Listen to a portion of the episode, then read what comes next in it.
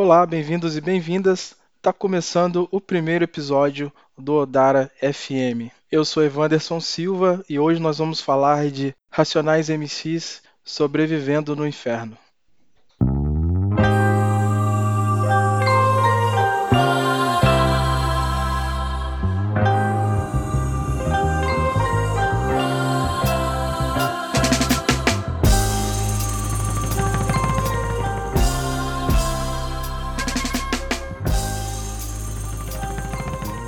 Muito bem, pessoal. Sobrevivendo no Inferno, ele é um livro que foi lançado no final de 2018 pela Companhia das Letras, que é baseado no álbum mais icônico da, da banda Racionais MCs, que tem o mesmo nome. Esse álbum ele saiu em 97 e ele foi um divisor de águas na, na indústria do rap nacional, na cultura mesmo do rap.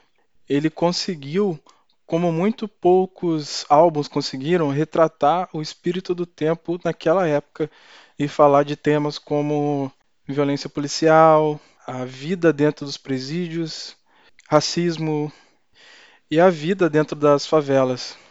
A revista Rolling Stones considera esse álbum um dos 100 maiores álbuns brasileiros de todos os tempos. É, esse álbum se propagou de uma forma muito espontânea é, os Racionais não, até hoje é, é um grupo que não não se expõe muito nos canais tradicionais de mídia, nas grandes redes de, de televisão. Então, quando esse álbum foi lançado, a, a, ele se espalhou muito na, na base do boca a boca mesmo. É, e, e a mensagem do álbum foi tão poderosa que ele conseguiu ter uma vendagem tão boa quanto qualquer artista de, de gravadoras mainstreams e ele projetou a banda Racionais MCs ao status que ela tem agora de uma das maiores, ou se não a maior, banda de rap do Brasil. Muitos até consideram esse álbum como a bíblia do rap nacional, não só pela sua relevância propriamente dita, como também pelas diversas referências religiosas que tem no álbum e a própria forma como as músicas se, se dispõem remetem a uma coisa meio de, de culto, de missa, sem contar várias referências bíblicas que tem na letra das músicas, como também referências do candomblé, e que de certa forma isso acaba retratando como os anos 90 as igrejas evangélicas neopentecostais tiveram um crescimento muito grande, principalmente nas áreas mais pobres das grandes cidades, e acabaram também convivendo e disputando espaço com as religiões de matriz africana e com a própria Igreja Católica que já estavam lá. Tanto que as três faixas do disco têm claras referências bíblicas. É, o disco começa com uma oração a São Jorge, né, a, música chamada Jorge da Capadócia, e logo em seguida tem uma, uma intro, uma música intro que é, se chama Gênesis, também fazendo referência a elemento religioso, e a terceira capítulo 4, versículo 3. É, a própria diagramação do livro, que saiu pela Companhia das Letras, ela remete a uma Bíblia. Quando você está com o livro fechado, as páginas são douradas, assim como acontece em muitas Bíblias mesmo. Além disso, o livro tem um prefácio do Alcauã Silvério de Oliveira. Ele é professor de literatura brasileira na Universidade de Pernambuco então ele fez um texto nesse prefácio contextualizando toda a importância desse álbum para a época em que ele foi concebido. Ele também tem várias fotos de todos os integrantes do grupo e também várias fotos do, das periferias do Capão Redondo, também naquela época. Além da ficha técnica do disco e do crédito de, da letra de cada música. E esse álbum é tão importante historicamente que a Unicamp, em 2018, incluiu ele na lista de leituras obrigatórias para o vestibular desse ano. Então vou comentar um pouquinho com vocês agora uh, as principais canções desse álbum, as mais relevantes e do que elas falam e a importância dela para o contexto do álbum. A primeira música, Jorge da Capadócia, como eu comentei anteriormente, é a oração de São Jorge, mas é uma letra do Jorge Benjó que o Racionais pegou e fez sua própria versão. Como eles fizeram isso? Eles pegaram um sample do Ike's Rap 2, do Isaac Race, do álbum Black Moses, que é um álbum icônico da black music americana. É uma faixa instrumental, então eles pegaram esse sample e colocaram um vocal cantando essa música por cima do sample. É, é uma das mais lindas versões dessa música já feitas. O resultado é simplesmente incrível. E essa música começa, num primeiro verso, com uma saudação a Ogum, que no sincretismo religioso é o São Jorge. Então essa música no álbum, ela dá um tom de é como se ela fosse um um pedido de proteção para quem está começando a ouvir o álbum, é como se fosse uma oração para te proteger e preparar seu espírito para o clima pesado que vem nas próximas músicas, que já vão entrar no, no ramo da violência, enfim. Pelo menos essa é a interpretação que eu tenho quando eu começo a ouvir esse álbum e passo por essa, por essa faixa Jorge da Capadócia. É, a próxima que eu separei aqui, que é importante também, é uma outra faixa icônica, é a capítulo 4, versículo 3. Essa faixa, para mim, pessoalmente, é muito importante. Né? A minha vida, eu posso dizer que ela tem o antes e depois da primeira vez que eu ouvi essa música. Porque, mesmo na minha família, eu sempre tive, durante a minha criação, uma conscientização racial mínima. É, desde pequeno já sabia o que era racismo, que as coisas para pra gente que é preto não é não são fáceis, é, mas eu nunca tinha ouvido algo tão explícito e algo tão esclarecedor como as primeiras estrofes da capítulo 4, versículo 3, que ela já começa com o primo preto é, passando várias estatísticas sobre o jovem negro no Brasil. Então eu ouvi isso ainda adolescente. Então isso para mim foi muito muito assustador. A minha infância eu não morava numa grande cidade, eu morava no interior do Rio de Janeiro, na periferia, mas numa periferia de cidade do interior.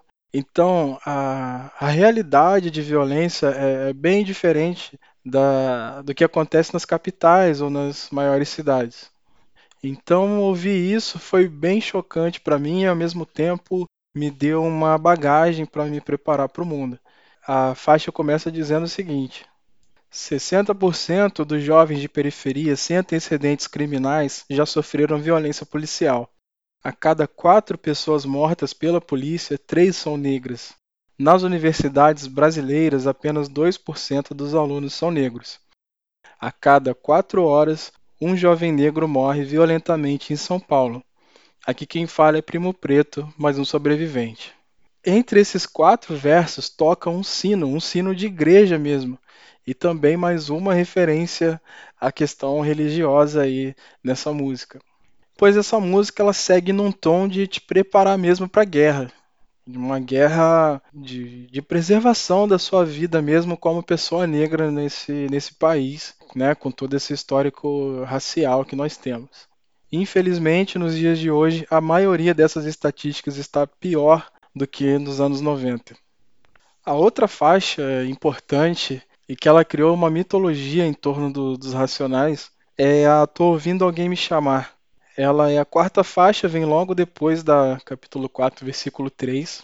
Ela tem um tom ainda mais pesado, mais violento, mas ela também é uma faixa de.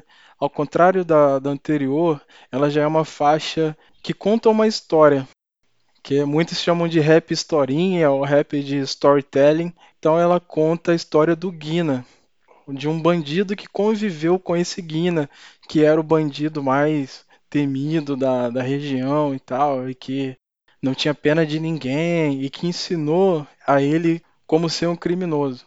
Por muito tempo naquela época, muita gente acreditou que esse Guina existia de verdade Inclusive apareceu um tempo um, um, cara que se dizia que era o Guina, que era o Guina dos Racionais, e que tinha tomado vários tiros e não sei o quê. E ele usava essa história para participar de testemunhos de, de igrejas evangélicas. Né? Então esse cara assumiu para ele essa persona do Guina, falando que ele era o Guina dos Racionais e que a igreja tinha salvado ele, mas depois, muito tempo depois, os próprios integrantes do grupo vieram falar que esse Guina é, simplesmente um personagem, não é, não é uma pessoa que eles conheceram, uma pessoa que existe de fato. Né? Ele é só uma uma encenação da realidade que eles viam na época. Não era uma pessoa específica. Mas sem dúvida essa é uma das, das melhores faixas do disco E ela é uma aula também de como, de como se contar uma história, de como se criar um bom rap. A outra faixa que também é clássica é a Diário de um Detento. Ela é a sétima faixa do disco. Ela ficou muito famosa por causa do clipe, né, que retratava a realidade ali do Carandiru pouco tempo antes do massacre que ocorreu lá.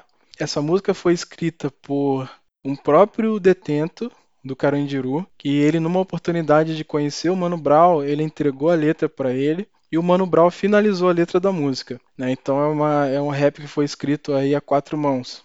O clipe dessa música chegou a ganhar o VMB de 1998, né? O VMB que era um prêmio de videoclipes da MTV. Então, para um grupo de rap, isso foi uma coisa assim revolucionária. Tanto que existe o um vídeo aí, se vocês quiserem pesquisar depois no YouTube, tem esse vídeo de quando os Racionais receberam esse prêmio. E eles levaram uma pancada de gente para o palco para receber o prêmio. Foi uma coisa, uma cena muito impactante. E a MTV era eventualmente um dos poucos canais mais assim mainstreams onde o Racionais aparecia. O DJ dos Racionais, o KLJ, até chegou a ter um programa lá na MTV por muito tempo. A próxima faixa que eu também considero muito importante desse disco é a Mágico de Oz. Ela é uma letra do Ed Rock e que ela fala sobre a realidade dos meninos de rua e como às vezes a gente se sente impotente de como ajudar um menino de rua que é, que é viciado em crack. Como que a gente consegue tirar um menino desse dessa, dessa realidade tão, tão degradante, né, tão triste. Então essa letra tem uma, uma poesia muito linda, é uma letra mais intimista e mais reflexiva. Também uma das letras mais conhecidas desse disco. E por último, uma outra letra também reflexiva, talvez a mais reflexiva desse disco, que é a Fórmula Mágica da Paz. Muitas pessoas, muitos fãs de rap consideram essa a faixa mais importante do disco. Eu eu pessoalmente também é a minha faixa favorita do disco. Talvez eu não considere ela talvez mais importante de, de um ponto de vista histórico, mas sei, ela é mais importante para mim pessoalmente. Talvez ela seja mais universal para todo mundo que já que more ou já tenha morado em periferia alguma vez. Essa música consegue conversar com todo mundo que já viveu nessa realidade em algum momento da vida. Essa música também parece que a gente está no divã falando com, com um psicólogo e pensando sobre, sobre nossa realidade, como sair dessa realidade, como, como evoluir, como ajudar as pessoas. Essa música tem várias questões. Ela fala de família, de bairro, de, de criminalidade, como conseguir ascender socialmente e tudo mais. Essa música também tem uma das bases mais marcantes aí desse disco, que foi feita em cima da música Attitudes, do The Bar Case, que é um grupo de soul music americano. É, então, se você gosta de rap, é um admirador de rap ou está aprendendo a gostar de rap, eu recomendo fortemente que você tenha esse livro para acompanhar as músicas e que você corra também para ouvir esse álbum que sem dúvida nenhuma é um dos mais importantes do rap nacional. Então é isso, minha gente. Muito obrigado por ficar comigo até aqui e nos vemos no próximo episódio do Odara FM. Muito obrigado.